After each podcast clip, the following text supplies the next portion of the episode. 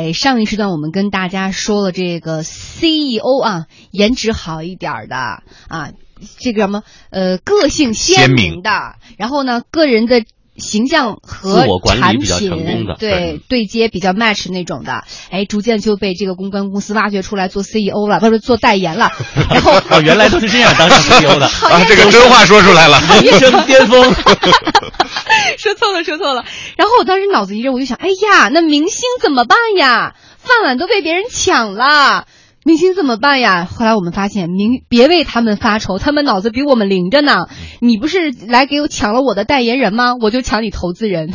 这也是另外的一种跨界混搭哈。我们看到现在很多的明星已经，尤其是演艺界的明星啊，除了做代言之外，也开始做跨界的投资了。在二零一四年的资本市场上，一共发生了一百七十五起的文化传媒行业的并购案例，而其中四十二起上市公司在影视行业发起的并购，这背后就频频出现了各种明星。如果大家捋一下的话，能想到谁？比如说前两天十点八亿送给刘诗诗的大土豪吴奇隆，对，四爷四爷，哎呀，马那个马雅舒这会儿听的心都碎了哈。然后还有比如说，这个赵薇啊，跟这个马云走得那么近，无数次的并购案当中都有他，还有林心如啊。之前那天我们还说说，不知道为什么《还珠格格》里走过来那三个女人都好厉害呀。大家现在回想一下哈对啊。嗯范冰冰啊，林心如啊，赵薇啊，绝对算得上是演艺圈当中玩投资，然后做并购比较拿手的三个女人。所以这个琼瑶阿姨下次什么时候拍剧啊？哎呀，是啊侯宇老师要去当男主角，这个可能不行了。你看，有的人是兼着，还有像任泉这样，人家进入投资行比较早，现在干脆就完全不拍戏了，嗯，哎就只干自己的这个投资的生意。你刚才提到的赵薇也是投资阿里影业，而且在法国开了葡萄酒庄，还据说买了一个酒庄，还开了一个经营红酒的网店嗯。呃，赵薇接受媒体采访的时候就说，开网店啊很费精力啊。刚才你说到你在天猫上已经开了一个店了，嗯那是什么原因？不会又是和马云夫妇劝说你继续到天猫上开店吧？不是，是我自己自发的。嗯也也体验到挺多酸甜苦辣。为什么突然想到会要开一个电商店，呃而不是一个实体店呢？嗯，因为我我因为我自己觉得，就是我们选择天猫或者选择网络上，嗯是因为它是一个巨大的平台。嗯，你开一个实体店再大，也不可能有全世界各个地方。你你可以一一秒钟就到达你的店里，嗯。其实这是一个就是就是实体店无法取代的一个重大的一个优势。嗯，第二呢，我自己个人的消费感觉啊，我觉得酒挺重的，嗯我买红酒。对其实我要去超市买东西太重了，有时候我会我都会不愿意一次买那么多，太累。我老觉得你要是买三瓶五瓶红酒，然后去买着拎回来，它红酒我认为应该是在网络上去销售，属于大家比较省力的。一个消费方式哈习惯、消费方式，当然还还有一点就是说，这个酒本身也是我自己去喝的，嗯。所以大家也很多看电视节目都知道我自己有一个酒庄好几嗯。年，那自己喝的东西别人也比较放心，所以我已经带大家试喝过了。所以说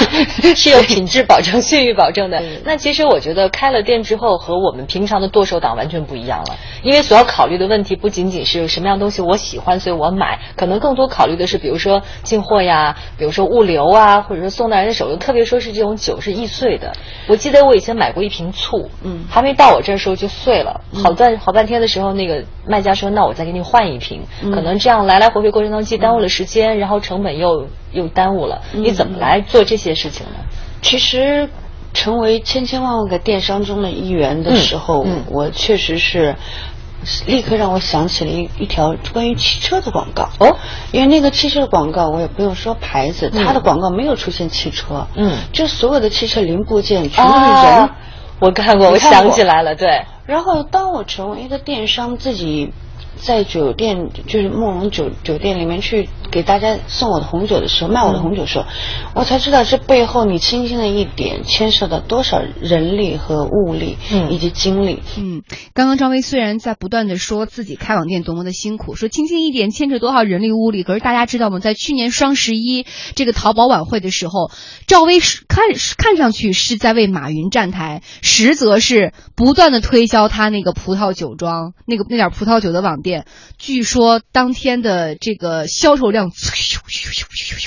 那个数字不断的翻新，可见傍上可见傍上傍上大佬，哎呀，还是一个很爽的事情哈。咱们继续说这个明星跨界，除了刚刚我们提到琼瑶剧当中走出的三位，还有哪些？富江跟我们说说。还有呃，比如说男性这个做的比较好的，刚才提到任泉、黄晓明嗯，这就是华裔系的哈。嗯后来呢，这个孙红雷啊，包括很多这个女艺人刘涛、李冰冰，嗯也都是有自己参与投资的一些项目。刚才提到的几位，呃，孙红雷、贾乃亮、刘涛是参与投资了乐视体育的 B 轮融资，嗯而任泉、黄晓明、李冰冰这仨老同学，二零一四年就成立了 Star VC 投资公司，韩都衣舍啊、秒拍都是他们所掌控的项目。嗯，而且我觉得还有一个很有趣的现象，之前的时候，这些明星呃去跨界做这个投资，更多的是出现在娱乐版的这种头条上。但是在呃今年的这个博鳌亚洲论坛，我们就会发现，呃像任泉呀、佟大为呀，还有那个拍港囧的那个光头叫啥来着？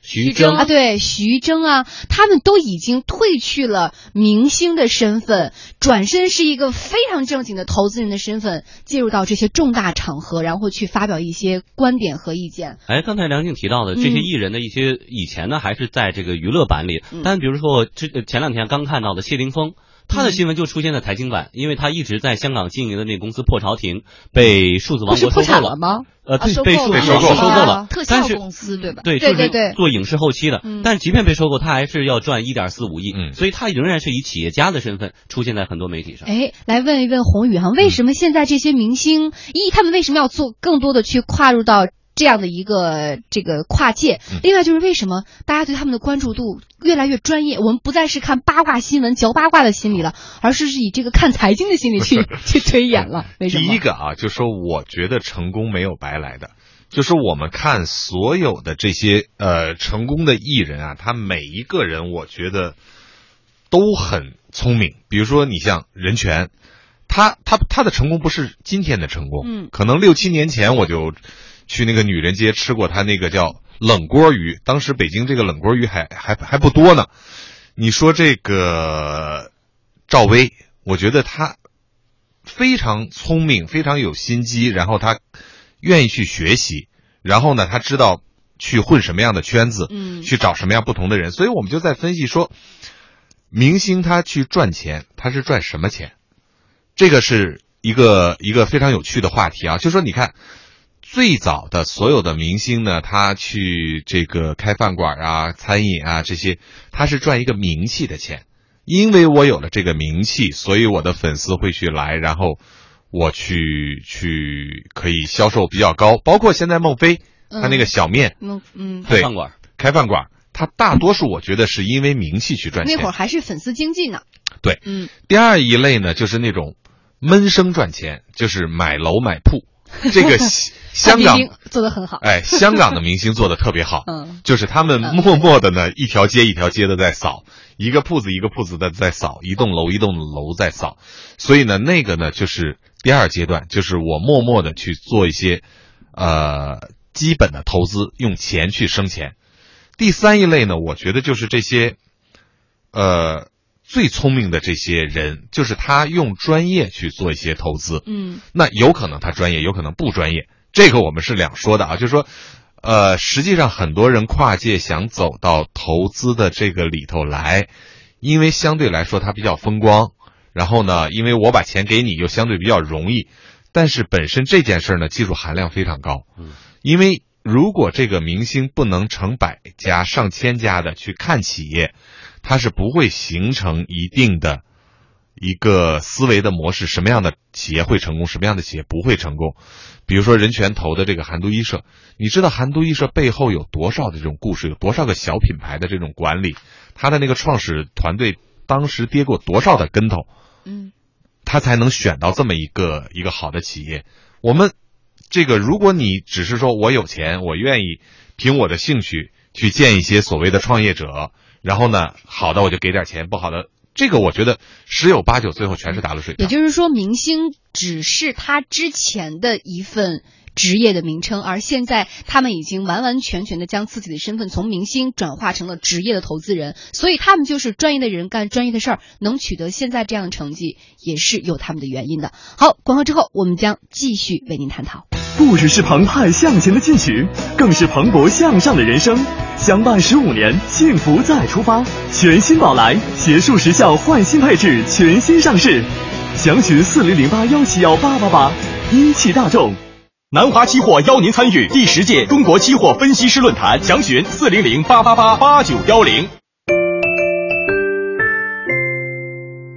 哎，说到明星跨界经经营，我们继续来跟大家探讨今天的这个话题。嗯，那么我们刚刚呢，其实呃，我说试了一下富江哈，在这个直播间当中，我想让我们的编辑高敏给我们说说，就是你当时在写这篇稿子的时候，你觉得还有哪些点是特别值得今天我们拎出来跟大家探讨的？除了说什么样的人适合做跨界，然后真正做跨界的这些成功的这些明星，他们具备一些什么样的因素之外，还有一些什么问题特别值得我们来关注？嗯。比如说，就是像刚刚红宇老师提到那个点，有一些明星跨界去做这个餐厅，嗯，像人权的，我记得他除了呃这个红宇老师说的那个什么冷锅鱼之外，好像另外还有一家，呃，是一家火锅店吧，嗯嗯。嗯，然后呃还有做餐饮这一块，像孟非这个孟非的他的这个小面店，我正好在去年有机会去南京的时候也去吃过他的这个小面，其实他的店面并不是很大，呃，但是就是。据我在南京的那个朋友说呢，